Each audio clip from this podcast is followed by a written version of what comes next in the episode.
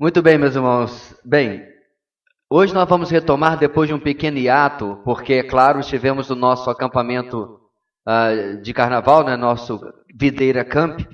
E para aqueles que não puderam estar conosco, todas as sete mensagens do nosso acampamento já estão disponíveis uh, online e nós percorremos lá as sete cartas que Jesus escreveu às sete igrejas em Apocalipse capítulo 2 e 3. Mas hoje, irmãos, nós vamos voltar ao nosso roteiro original. Então, para aqueles que têm acompanhado, abra sua Bíblia comigo no livro de Atos, capítulo 2, onde nós vamos dar sequência ao texto que começamos neste capítulo, onde chegamos até o versículo 13. Hoje vamos continuar a partir do versículo número 14. Atos, capítulo 2, a partir do versículo de número 14. Abra sua Bíblia comigo e acompanhe a leitura, participe da leitura quando assim o fizermos. Nas mensagens anteriores, irmãos, no capítulo 1, vimos os últimos momentos dos 40 dias nos quais Jesus esteve com seus discípulos depois da ressurreição. E começamos a ver a mensagem do livro de Atos, a mensagem geral, que é a seguinte: apesar da oposição, a Igreja de Cristo cresce triunfante, proclamando o Evangelho da salvação.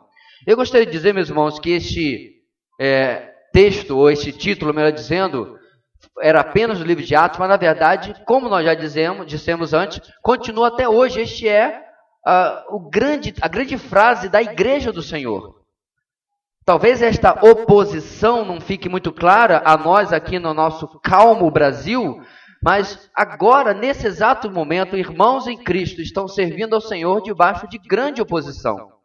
Não obstante, como diz o título, como diz o texto, a Igreja de Cristo continua crescendo triunfante, proclamando o Evangelho da salvação, graças a Deus por isso. Na mensagem antes do nosso acampamento, irmãos, nós vimos o começo do capítulo 2 e o cumprimento das profecias e das promessas de derramamento do Espírito Santo feitas, é claro, pelo ah, Senhor é, no Antigo Testamento e depois durante o ministério de Jesus. Algo vimos tão extraordinário que Lucas registrou da seguinte maneira: atônitos e perplexos, todos perguntavam uns aos outros: que significa isto? Alguns outros, todavia, zombavam e diziam: eles beberam vinho demais.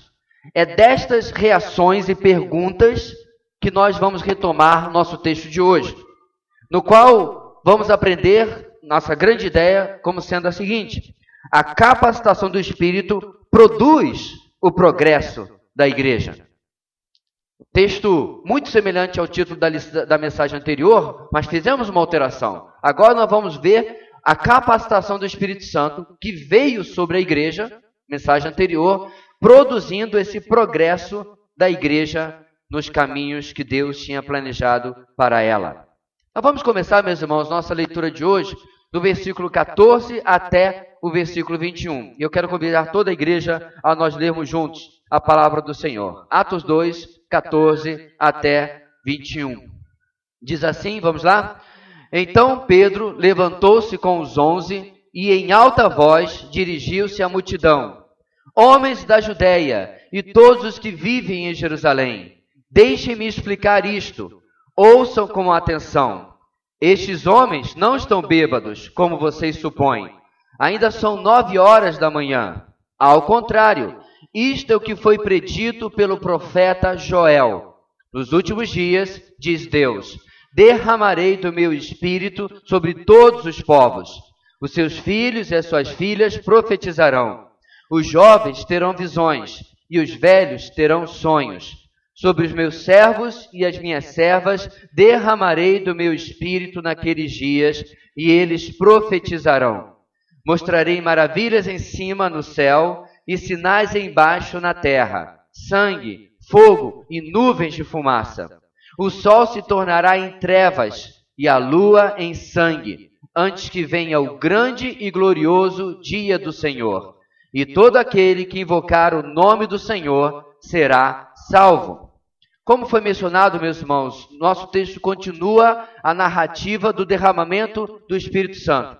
E em primeiro lugar, a palavra de Deus vai nos ensinar hoje o seguinte: o derramamento do Espírito faz parte do cumprimento de promessas finais sobre o povo de Deus. O derramamento do Espírito faz parte de, do cumprimento de promessas finais sobre o povo de Deus.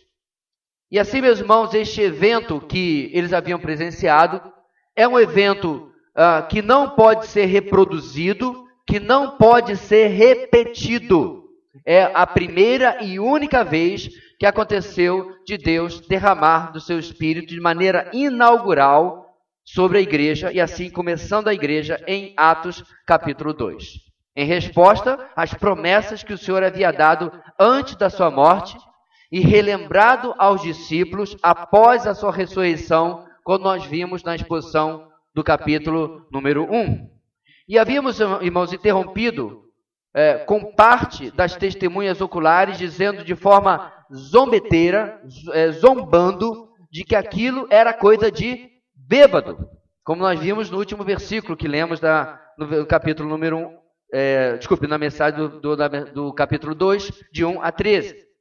Assim, meus irmãos, eles zombam, achando que aquilo era algo produzido pela bebida. Essa é a deixa necessária para que no verso 14, Pedro comece a sua famosa mensagem do dia de Pentecostes. Eu gosto muito, meus irmãos, quando, na soberania de Deus, ele dá aquela introdução, ou um descrente, ou uma situação, dá aquela introdução que você pode entrar com o ensino, com a pregação da palavra, com a pregação do evangelho.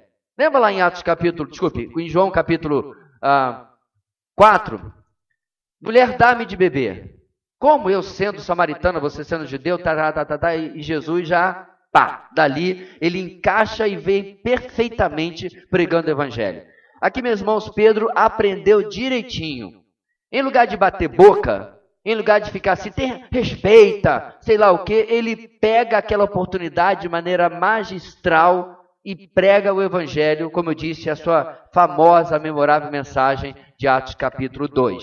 Pedro se levanta, diz o texto, na companhia dos demais onze apóstolos, incluindo, claro, Matias, que havia sido escolhido para substituir Judas, lá no capítulo número 1.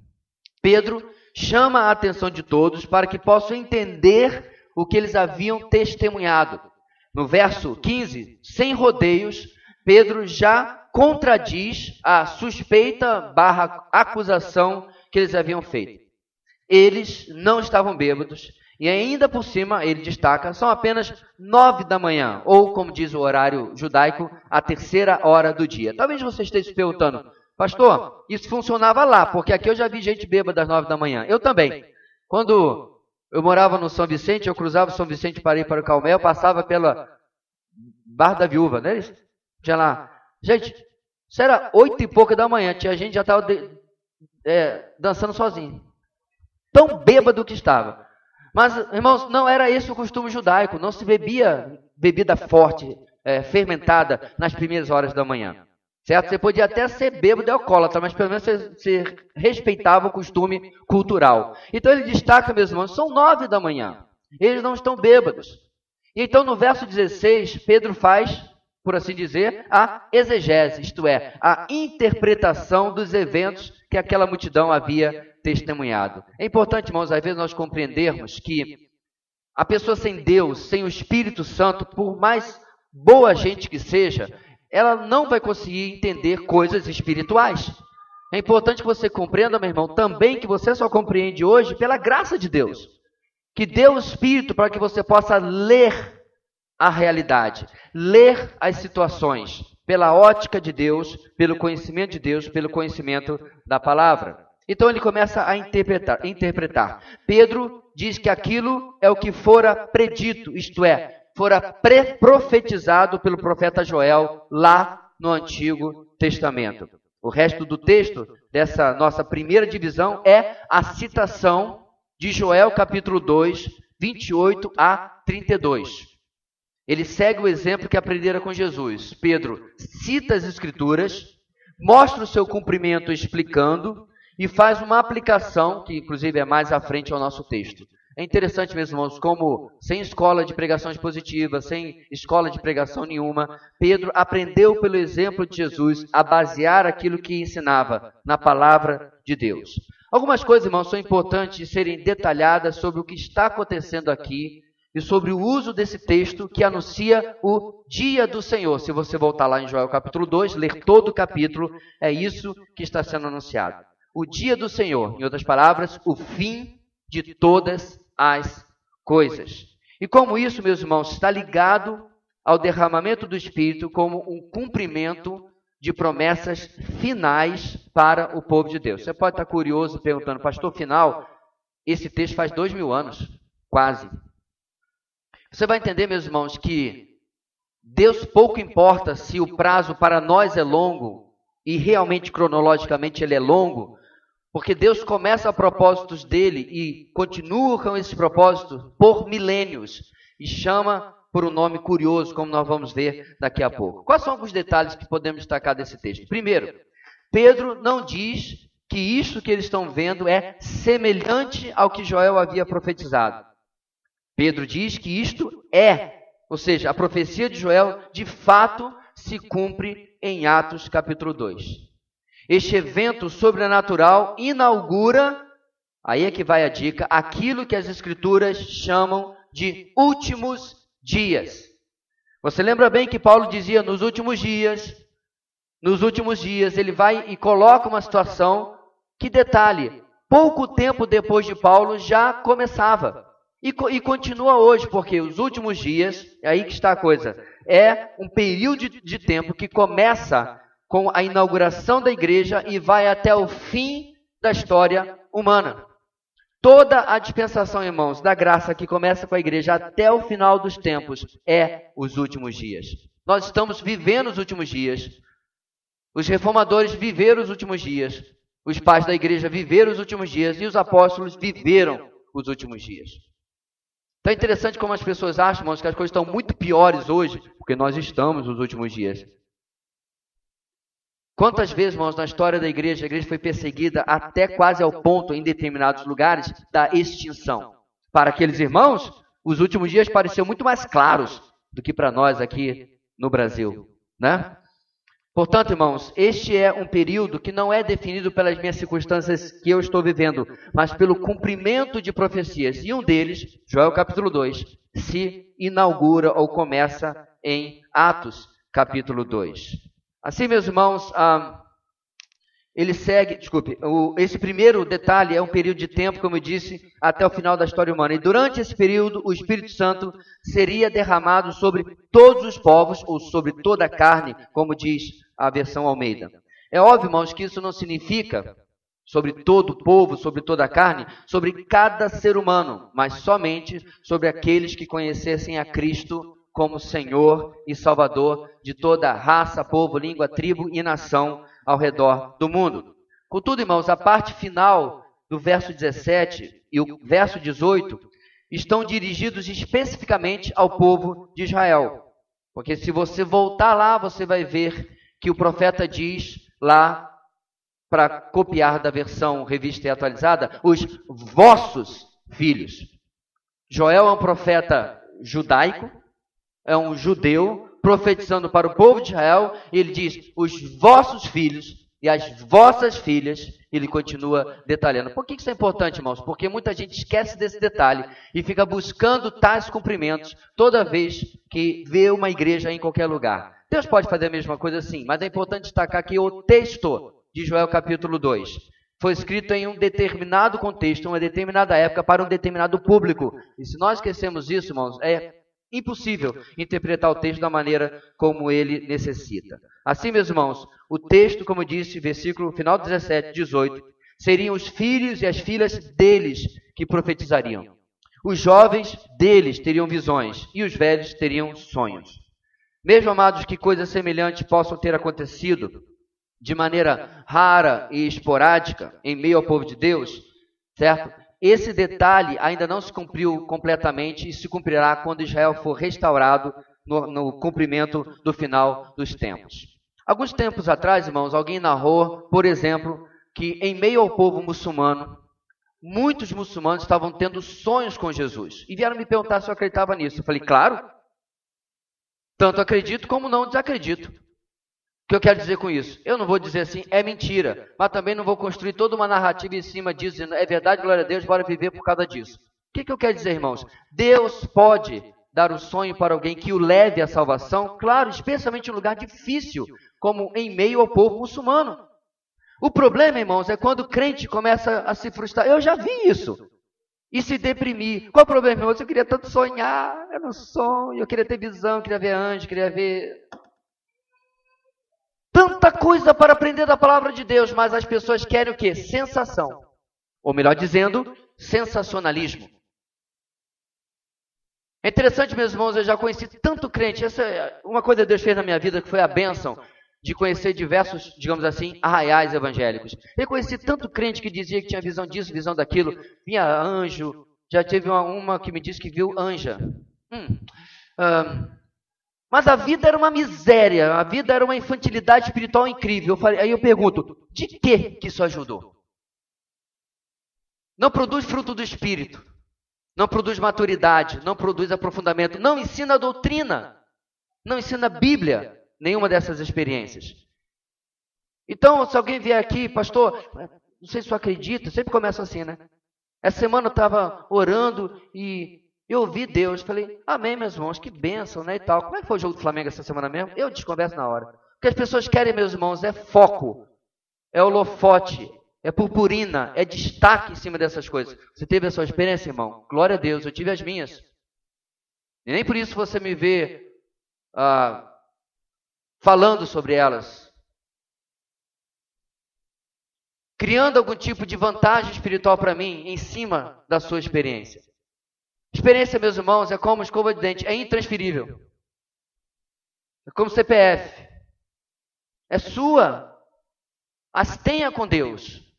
Porque em nenhum lugar você vê os apóstolos nas cartas, especialmente Paulo, pegando as experiências, por exemplo, nós vamos passar por muitas em Atos, e é, repreendendo as igrejas, dizendo: olha, vocês estão aí muito bem, mas está faltando fervor, está faltando vocês terem umas visãozinhas, está faltando vocês fazerem isso, fazerem aquilo, porque no tempo de Atos, ah, aquilo que era igreja. Não, você não vê Paulo fazendo isso. Você vê Paulo, meus irmãos, focado em ensinar doutrina. Como crer em Deus, que inclusive foi o tema do nosso devocional e, e agora é o tema do nosso novo devocional sobre conhecer Deus. No seu boletim, eu falo, por exemplo, sobre o credo apostólico. Muita gente que diz ter essas experiências, a torta e a direita, não sabem nem sequer o básico que, por exemplo, está descrito nas 12 linhas do credo apostólico. Não sabem descrever a fé bíblica, o Deus que tem se revelado pela palavra a cada um de nós. Outro detalhe, meus irmãos, em segundo lugar, contudo, a profecia de Joel possui outros fatos que ainda não se cumpriram. Nos versos 19 e 20, há o anúncio de trevas, sangue, julgamento. Isso ainda nós não experimentamos. Como nós já vimos em outros estudos, diversas profecias possuem hiatos, espaços, intervalos proféticos. Isto é, intervalos de tempo entre o começo do seu cumprimento e o cumprimento final. E nesse intervalo, Deus faz outras coisas. É o que vemos, por exemplo, irmãos, em Lucas 4, 17 e 19. Lá está dito: E foi-lhe dado a Jesus o livro do profeta Isaías. E quando o abriu, abriu o livro, achou o lugar em que estava escrito: O Espírito do Senhor é sobre mim Pois que me ungiu para evangelizar os pobres, enviou-me a curar os quebrantados de coração e a pregar liberdade aos cativos, e restauração de vista aos cegos, a pôr em liberdade os oprimidos, a anunciar o ano aceitável do Senhor. Ponto. A questão, meus irmãos, é que Jesus está na sinagoga lendo o rolo do profeta Isaías, mas Isaías não para aqui. Jesus para. O texto de Isaías originalmente continua, e lá em Isaías diz, Isaías 61, versículo 2: E o dia da vingança do nosso Deus. Jesus para em o ano aceitável do Senhor. Este é o nosso tempo, o ano aceitável do Senhor. Mas vai chegar o dia, meus irmãos, em que trevas, sangue, julgamento virão no dia da vingança do nosso Deus. A Bíblia chama esse tempo, meus irmãos, da tribulação. aonde o mundo, meus irmãos, será varrido por catástrofes, por tragédias, por situações jamais vistas na história humana. Nem todo o somatório dos mortos pelo comunismo e pelo nazismo chegarão perto da quantidade de pessoas que morrerão em uma só das catástrofes descritas em Apocalipse, 2 bilhões de pessoas morrerão. Cálculos, é claro, do número da população dos dias de hoje. E esse ato, meus irmãos, profético é importantíssimo, porque a igreja está trabalhando exatamente nesse intervalo. No caso do nosso texto de Atos, isso ocorre porque a rejeição do Messias por parte de Israel precipita o tempo dos gentios e a era da igreja até que a nossa era passe e Deus trate novamente com Israel e com as nações, como já temos explicado em outras mensagens. O que isso chama a nossa atenção essa noite? O conhecimento do Antigo Testamento, isto é, das Escrituras, possibilitou que um simples pescador, o apóstolo Pedro, possuísse entendimento da sua realidade que toda aquela multidão ignorava. Foi o que eu falei, meus irmãos. Quando você possui o Espírito Santo, e é claro, um bom conhecimento bíblico, você faz uma leitura da economia, da política, da sociologia, da sociedade, enfim, de tudo que acontece ao seu redor, melhor do que o melhor especialista. Porque toda, todo conhecimento humano, por mais que muitas vezes ele seja, sim, muito bom e muito útil, está de uma maneira ou outra manchada pelo pecado. E apesar, meus irmãos, de estarmos também tocados pelo pecado, ninguém aqui desencarnou ainda, o Espírito Santo pode nos dar sim sabedoria para entendermos aquilo que está acontecendo. Por isso que eu fico surpreso, irmãos, quando eu vejo determinados cristãos que têm uma posição radical para qualquer ideologia que seja. Troca um ídolo por outro. Critica quem idolatra um lado, mas idolatra um outro lado. Certo? Toda ideologia humana, quer seja de esquerda, direita, de centro, de baixo, de sudoeste, noroeste, pouco importa. É uma ideologia humana e possui por si só as marcas do pecado. Precisam ser questionadas, precisam ser uh, desafiados naquilo que transgride a palavra de Deus. Certo? A única vez, meus irmãos, que haverá um governo na nossa história futura, que não precisará ser questionado, chama-se o reino milenar. Lá não precisa questionar. Será perfeito, completamente justo, nada estará fora do lugar, sua rua não terá buraco, nunca faltará luz. Glória a Deus. Para quem não assiste esse vídeo, não é de Roraima, você não sabe o que, que é isso aí.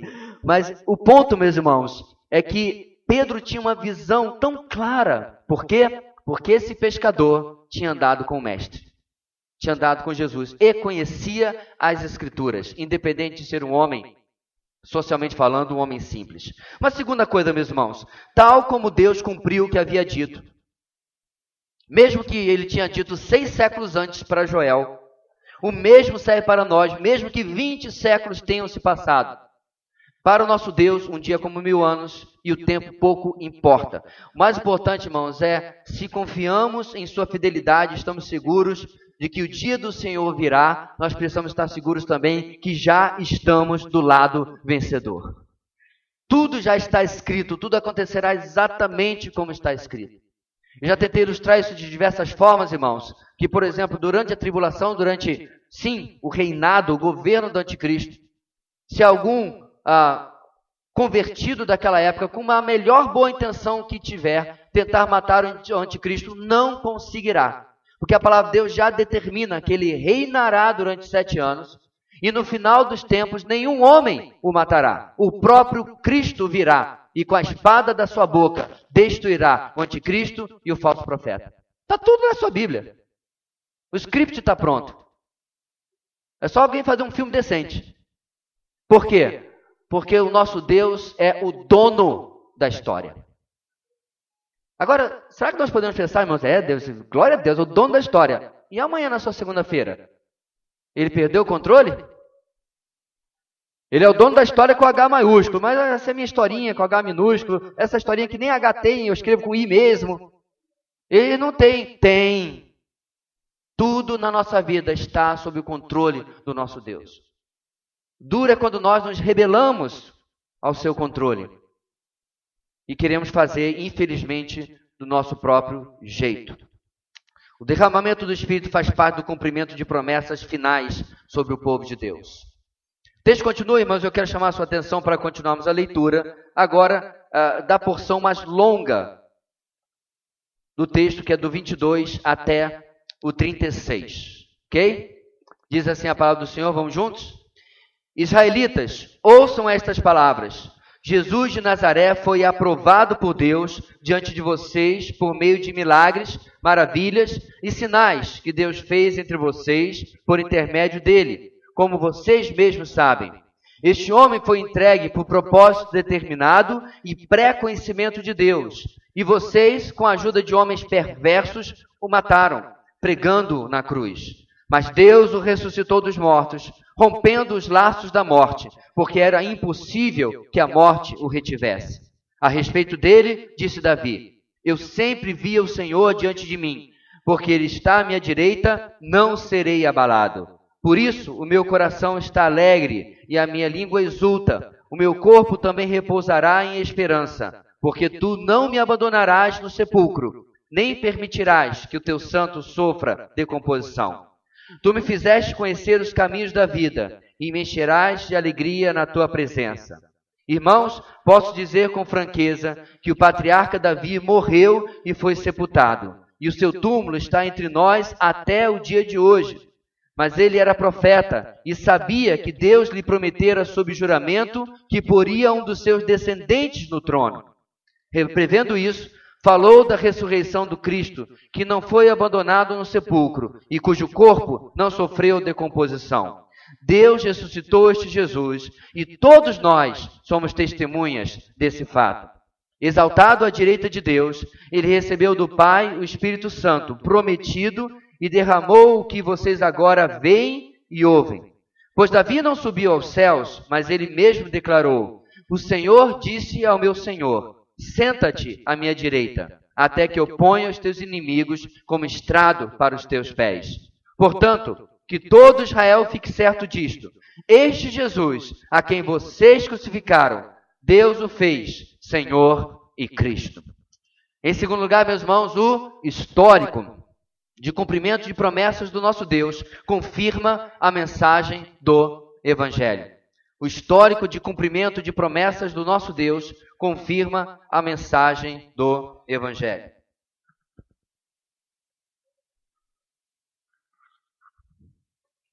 Logo após, irmãos, a sua defesa inicial, explicando o que realmente havia acontecido, Pedro passa para a sessão de proclamação do seu sermão. No verso 22, ele convoca os israelitas a que ouçam suas palavras, uma expressão que dá um certo tom solene àquilo que ele estava fazendo. Ele segue destacando os fatos sobre Jesus, aquele que Pedro iria responsabilizar pelo que as multidões haviam presenciado em Pentecostes. Em outras palavras, ele está fazendo um ciclo para dizer: tudo isso que vocês viram é por causa daqueles, daquele que vocês sabem que foi morto e crucificado em Jerusalém, e muitos de vocês contribuíram com a morte dele. Ele havia sido, diz o texto, aprovado por Deus pelos milagres, pelos sinais. O que, que é isso? Isto é, ele havia sido confirmado, ratificado pelo Deus de Israel. Muitas vezes, irmãos, alguns irmãos veem o que Jesus fez e querem fazer exatamente a mesma coisa. Porém, os milagres, o sobrenatural, os sinais que Jesus fez, as curas, qual era a função disso? era confirmar o Senhor Jesus durante o seu ministério. Era confirmar a sua messianidade e a sua divindade para aqueles que presenciaram aquilo. E era, uma vez que ele fazia, o próprio Deus dando a sua chancela, é, seu selo de aprovação, a sua confirmação de que ele de fato era o Messias esperado. No verso 23, Pedro deixa claro duas coisas. Primeiro, Jesus havia sido morto por aqueles que o estavam ouvindo, naquela mesma multidão, ou pelo menos uma boa parte deles. Muitos daqueles ali, meus irmãos, cinquenta e poucos dias antes, havia um grito: crucifica-o! Mas o que eu vou fazer aqui de Jesus e de Barrabás? De Barrabás, liberte-o, mas Jesus, crucifica-o. Então Pedro deixa claro, meus irmãos, essa multidão, vocês, os seus representantes, se juntaram a homens, diz o texto, perversos, e mataram a Jesus. A segunda coisa que Pedro deixa claro: apesar do que eles fizeram, nada disso havia sido um acidente. O Messias não havia sido vítima do povo a quem ele veio salvar, nem, nem de ninguém. Como Jesus havia dito, irmãos, enquanto em vida, ninguém me tira a minha vida. Eu mesmo voluntariamente a dou. Quando Pedro tenta defender a Jesus e corta a orelha do servo Malco, o que, Jesus responde? Você não sabe que eu posso pedir ao meu pai, ele me mandaria legiões de anjos? Irmãos, é algo. Todo poder ele tinha. Irmãos, ele podia literalmente desfazer aqueles soldados diante de si ali em Getsemane. O Criador se submete à criatura. E é isso que ele está dizendo aqui. Tudo está determinado. O texto diz que tudo aconteceu por propósito determinado e pré-conhecimento de Deus. Como diz um provérbio, irmãos, o homem planeja e Deus ri. Apesar de nada disso, irmãos, remover, é claro, a responsabilidade humana. Mas a marca da soberania de Deus é o mais importante na narrativa da redenção. De Gênesis a Apocalipse, passando pela cruz, Deus está no controle de absolutamente tudo. Diz o tolo em seu coração: não há Deus. Onde está o seu Deus? Qual é a resposta, irmãos? Meu Deus está nos céus e faz tudo como lhe agrada. Tudo. A história da redenção está no completo controle do nosso Deus. Eu fico pensando, irmãos, os anjos, talvez mais zelosos, mais cuidadosos, eu, Senhor, Herodes quer matar o, o, Jesus, ele é pequenininho agora, ele é um menino, não tem problema não. Lá no Antigo Testamento, eu deixei um versículozinho dizendo, do Egito chamei meu filho. Vai lá, anjo, manda José fugir para o Egito. Tudo sob controle. Lá no Antigo Testamento eu botei um versículo dizendo assim: houve-se um choro. É Raquel chorando pelos seus filhos, porque não são mais. Herodes havia matado todos os meninos da mesma idade de Jesus. A vida de Jesus foi preservada porque o Senhor, o dono da história, estava no controle. Porém, irmãos, no verso 24, Pedro traz um dado que a maioria ali não sabia.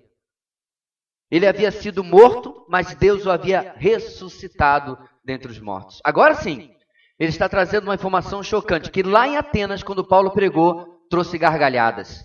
É interessante, meus irmãos, que graças a Deus, os saduceus que não criam na ressurreição, não tinham feito muita escola entre o povo. O povo seguia muito mais ah, o pensamento dos fariseus e criam em anjos, em milagres, em sinais e na ressurreição dos mortos. E aqui Pedro, sabendo que o povo acreditava nisso, que o povo esperava por isso, diz: O Senhor foi ressuscitado dos mortos. A continuação da morte era uma impossibilidade para aquele que seria chamado em Atos 3,15 o Senhor da vida. E ele volta por desígnio e poder de Deus. Dos versos 25 até o 28, Pedro, para fundamentar a sua pregação, irmãos, cita os Salmos 2, versículo 25 a 28, e o Salmo 16, versículo 8 até o versículo 11.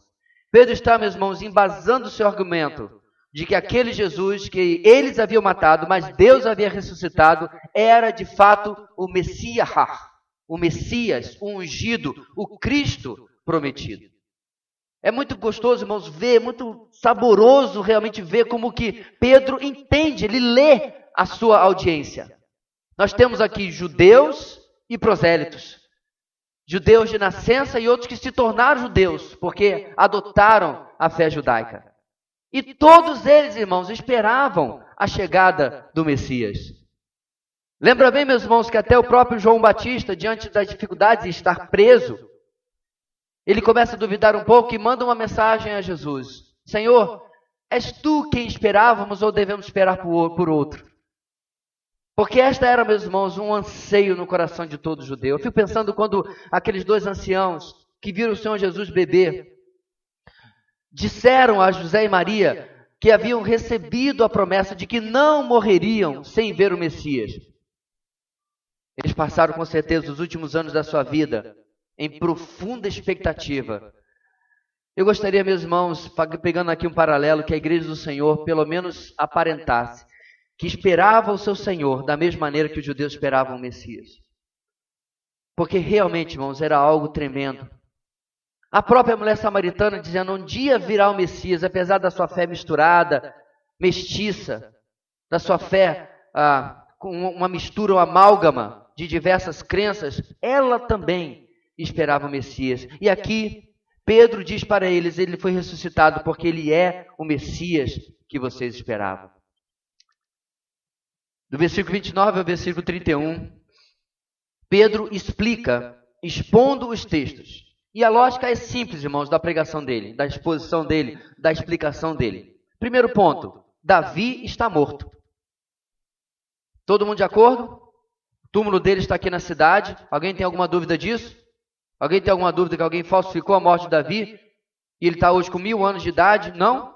Beleza, Davi está morto. Segundo ponto: Deus havia prometido um descendente sobre o trono de Davi para todo sempre. Todo mundo sabia disso. Eles liam a sua Bíblia, que havia uma promessa de que um descendente de Davi, físico, iria ficar no trono de Davi para todo sempre. Certo? Já entendeu por que tem a genealogia no começo dos evangelhos? Para comprovar isso que todo judeu esperava. Terceiro ponto. Deus profetiza através de Davi de que esse descendente seria o Messias, que a palavra significa o ungido, o escolhido, alguém que não experimentaria a morte de maneira definitiva.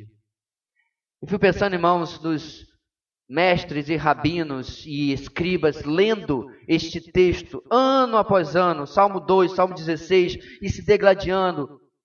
Alguns meses atrás eu assisti um filme de ambientação judaica, mais moderno, é claro, cento e poucos anos atrás, e a escola eh, de judeus, eles debatiam teses e mais teses sobre se é isso, se é aquilo.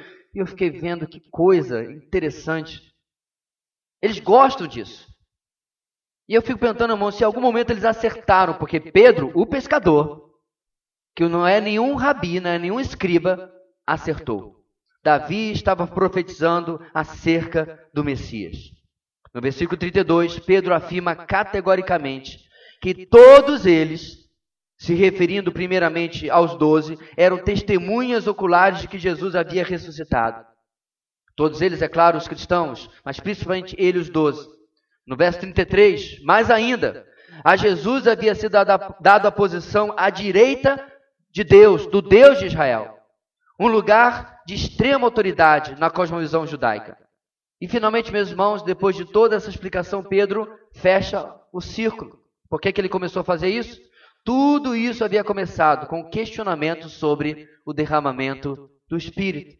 Agora, eles são informados que Jesus, que fora morto por eles, ressuscitado pelo Pai, havia derramado o Espírito que havia recebido do Pai.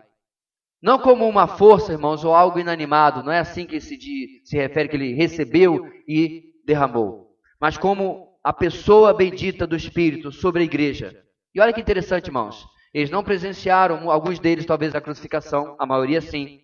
Nenhum deles haviam uh, testemunhado a ressurreição, apenas os que seguiam a Jesus. Mas agora, todos eles haviam testemunhado o derramamento do Espírito. Todos eles eram testemunhas oculares do que havia acontecido no começo desse capítulo. Mas Pedro, irmãos, não dá espaço para questionamentos. Ele continua embasando a sua pregação. Nos versículos 34 e 35, ele volta a citar textos de salmos. Salmos, inclusive, reconhecidos como salmos messiânicos. Ele cita, irmãos, as profecias que estão no Salmo 2, 34 a 35 e no Salmo 110, versículo 1. Nesse textos, nestes textos, o rei humano Davi, que nunca havia estado nos céus, no reino celestial, declara um diálogo entre quem? O Senhor e o meu Senhor. Espera aí. O português, irmãos, nos atrapalha um pouquinho.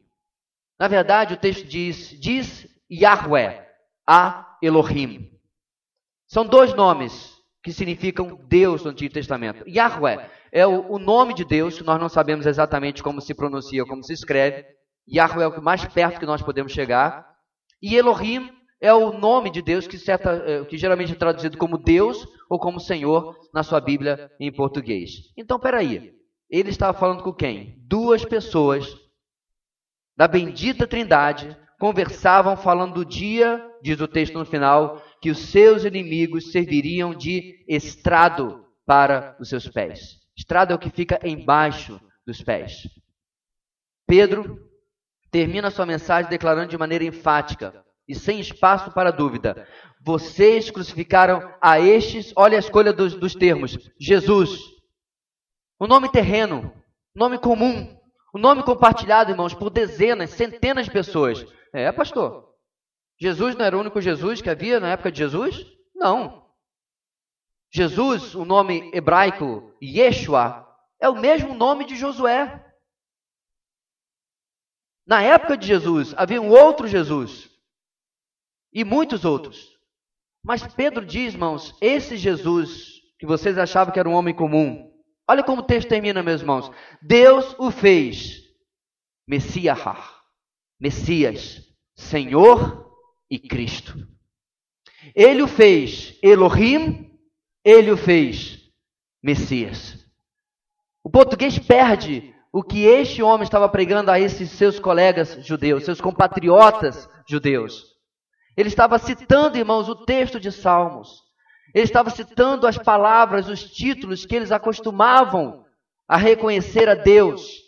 Esse Jesus, esse filho de carpinteiro, esse homem que suava, que se cansava, esse homem que sorria, que abraçava, que chorava, que vocês não viam, segundo Isaías, beleza nem formosura.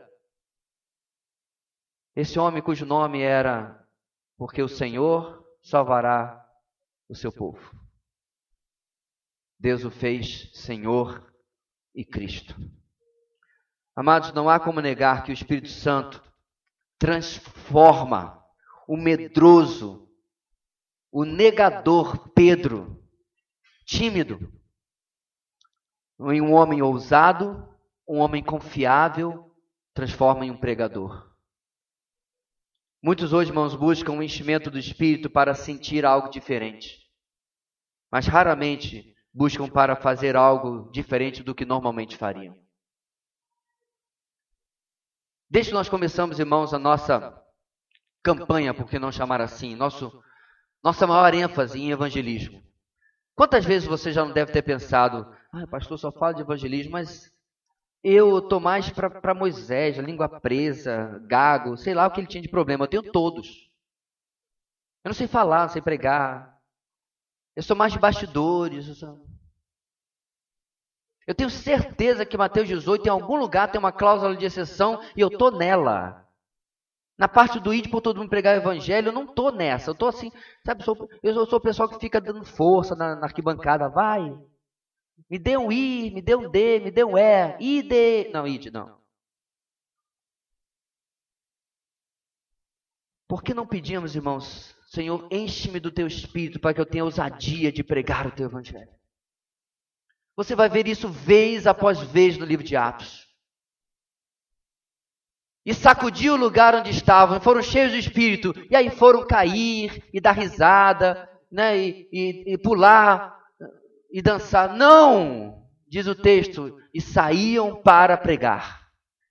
E toda vez, meus irmãos, Lucas registra, e a palavra do Senhor crescia cada vez mais e mais. Esse é o verdadeiro enchimento do Espírito. É o Espírito que transforma um camarada medroso que nega Jesus três vezes, em agora um que levanta no meio da multidão, vou repetir, que um dia disse: crucifica-o, e agora prega o Evangelho com ousadia.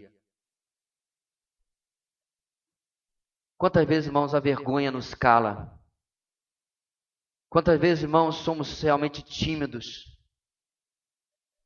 O que eu fico mais triste, irmãos, é que não seríamos se a questão fosse ganhar dinheiro, trabalhar. Eu me lembro uma vez que eu estava no, no Maracanã e o melhor time do mundo fez um gol. Todos sabem qual é. Do meu lado tinha um, um negão, desculpe, um grande afrodescendente. 1,90m e tal, a gente falando do, do jogo, e aí foi gol. E aí o abraçamos e tal. Nunca vi na minha vida. Passamos o resto do, do, do jogo conversando animadamente, parecendo que éramos amigos de longa data. Agora vai pedir para o camarada chegar do nada, atravessar a praça, apresentar, falar do evangelho. Como? Não tem jeito, não tem isso, não tem aquilo. Há jeito, há maneiras. Pedro é prova clara, meus irmãos, de que que nós precisamos é depender mais de Deus, largar as nossas limitações humanas, às quais nos agarramos muitas vezes, e pregar o Evangelho, como ele mesmo diria na sua carta, a tempo e fora de tempo. É claro que fora de tempo não significa ser inconveniente, não é isso, mas pregar. Outra questão, irmãos, onde seguimos adiante, esta ousadia e confiança de Pedro vinha também, preste atenção, da constatação de que ele pregava a verdade. Alguém disse uma vez, meus irmãos, que vendedores de carros usados pregam mentiras sobre seus carros como se fossem verdades. Por outro lado, alguns pregadores do Evangelho vendem verdades sobre Cristo como se fossem mentiras. Muitas vezes, irmãos, nós somos tão preocupados com a opinião do, das pessoas, ou como vão nos ver, que falta-nos realmente crer e confiar naquilo que estamos pregando. No Evangelho, que é o poder de salvação de todo aquele que crê. Falando em salvação, meus irmãos, nosso texto continua. E do versículo 37 até o versículo 41, algo tremendo acontece. Vamos ler juntos? Diz assim a palavra do Senhor. Quando ouviram isso, ficaram aflitos em seu coração e perguntaram a Pedro e aos outros apóstolos: Irmãos, que faremos? Pedro respondeu: Arrependam-se e cada um de vocês seja batizado em nome de Jesus Cristo para perdão dos seus pecados e receberão o dom do Espírito Santo. Pois a promessa é para vocês, para os seus filhos e para todos os que estão longe, para todos quanto o Senhor, o nosso Deus, chamar. Com muitas outras palavras, os advertia e insistia com eles: Salvem-se desta geração corrompida. Os que aceitaram a mensagem foram batizados, e naquele dia houve um acréscimo de cerca de 3 mil pessoas. Em último lugar, meus irmãos, a resposta à mensagem do Evangelho deve ser de arrependimento e conversão.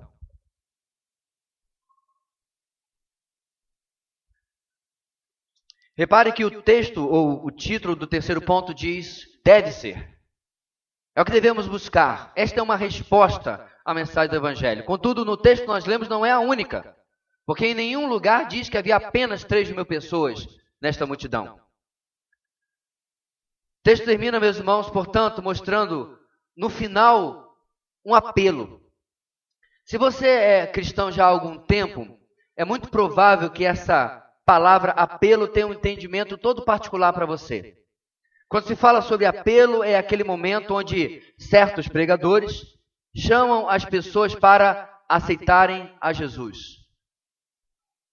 Geralmente fazem isso sob uma música tocante e às vezes até uma luz diferente. Algo emotivo, emocional e que mexe com as emoções. A redundância a propósito é de propósito. Geralmente os mais antigos sabem, é isso que se chama apelo. Mas não é este apelo que nós vemos no verso 37. O texto diz que, ouvindo a exposição bíblica de Pedro, ficaram aflitos em seu coração. O efeito emocional que nós vemos aqui, meus irmãos, se você quiser usar essa expressão, ela vem de uma compreensão racional. Qual compreensão? Estamos perdidos. Fizemos algo horrível. Estamos aflitos em nosso coração porque entendemos que Deus nos deu o maior presente, Deus cumpriu em nossos dias uma promessa de milhares de anos e nós jogamos tudo fora. Há emoção, claro, mas não é uma emoção vazia, produzida por um ambiente calculado com uma música em tom menor. Não.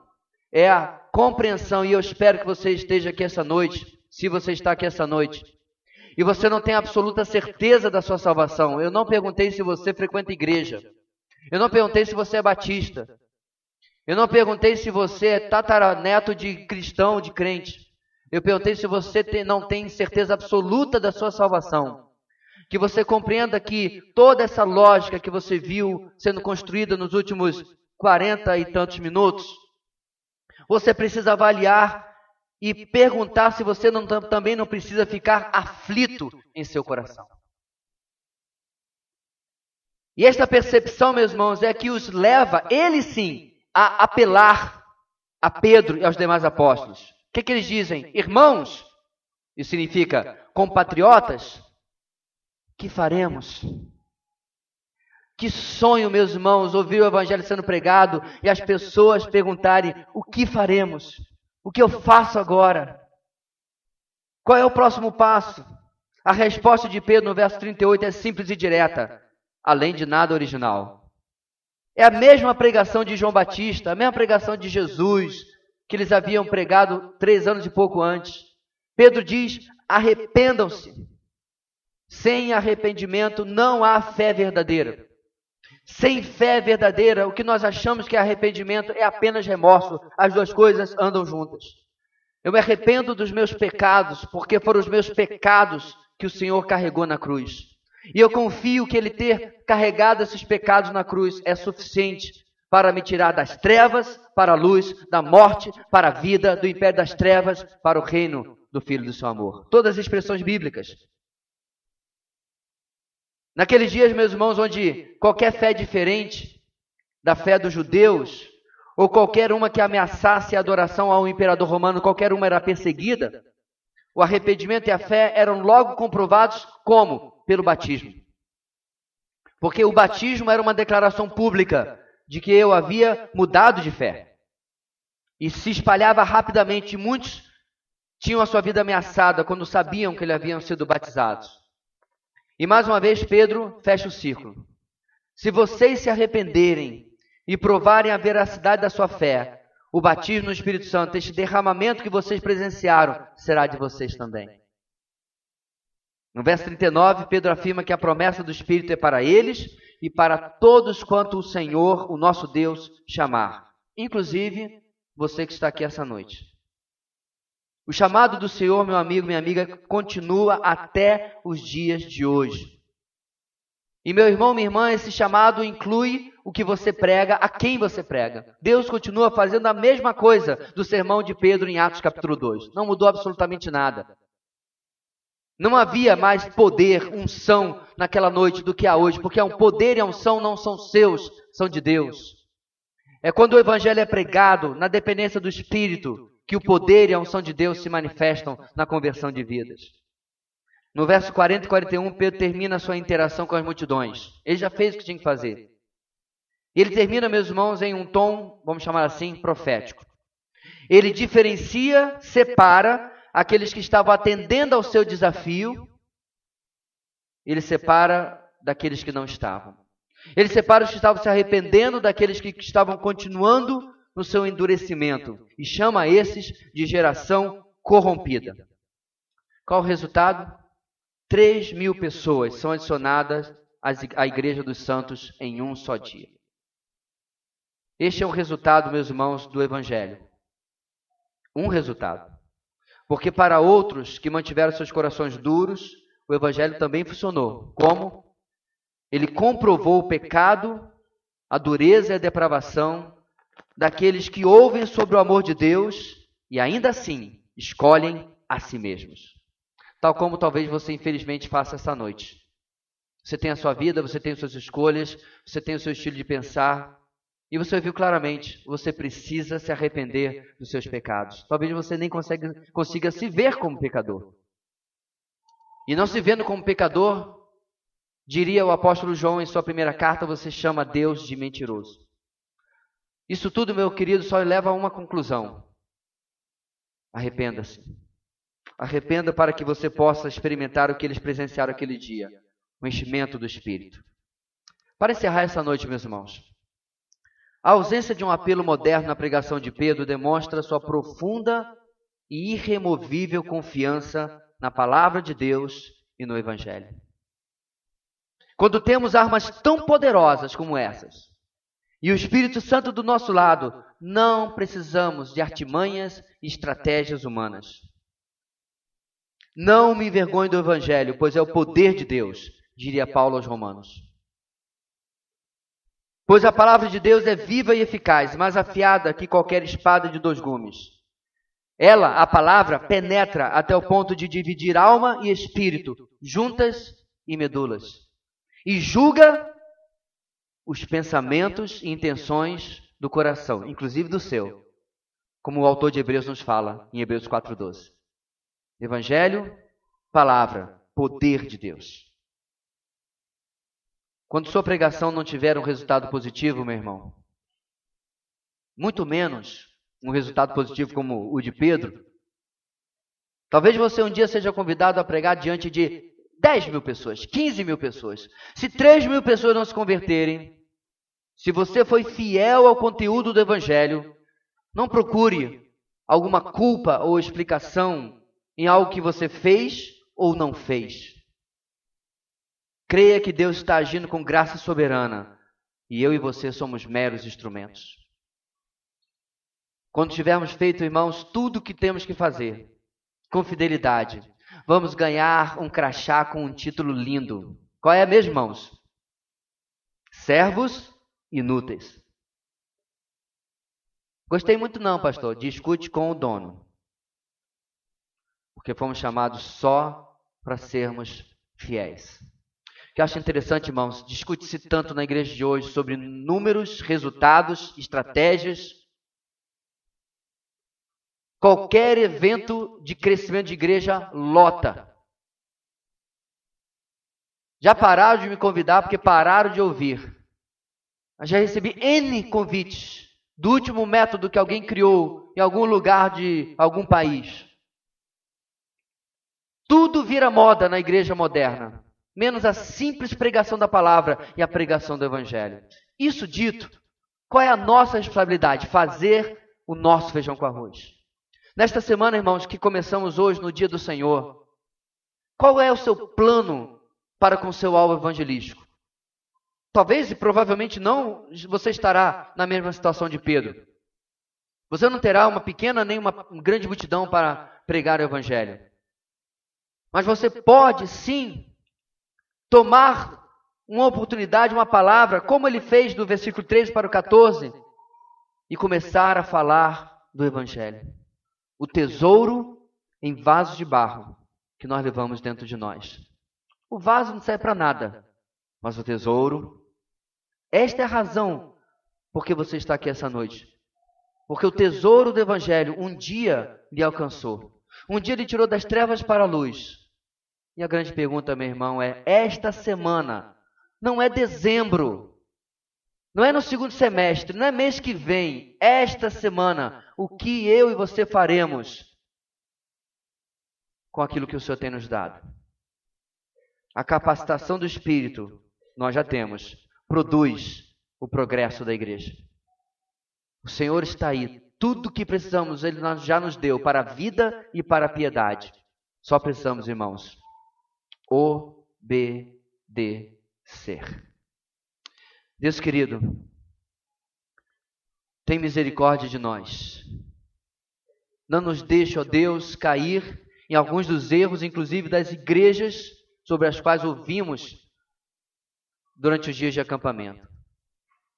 Sabemos, temos, aprendemos, mas amamos o Senhor, vivemos aquilo que o Senhor tem nos dado, repudiamos o erro, mas vivemos o acerto Ajuda-nos, ó Deus, a obedecer, a pôr em prática. Tal e qual, ó Deus, faríamos se esta semana precisássemos buscar por um emprego. Se esta semana pudéssemos, precisássemos resolver um grande problema, traçaríamos um plano, resolveríamos questões, tiraríamos obstáculos. Há um grande problema para ser tratado esta semana. Vidas estão sem Deus e sem salvação. Pedro nossos irmãos apóstolos nos dão um grande exemplo. Diante daquela multidão zombeteira, eles podiam de maneira arrogante, altiva, dar as costas, ir embora. Já recebemos o Espírito, vamos agora experimentar mais, usufruir mais. Mas eles, só Deus, deixam um exemplo com a ameaça da própria vida. Viram-se para os assassinos do nosso Senhor. e pregam o Evangelho. Dá-nos tal amor, dá-nos tal ousadia, dá-nos filhos, senão morreremos.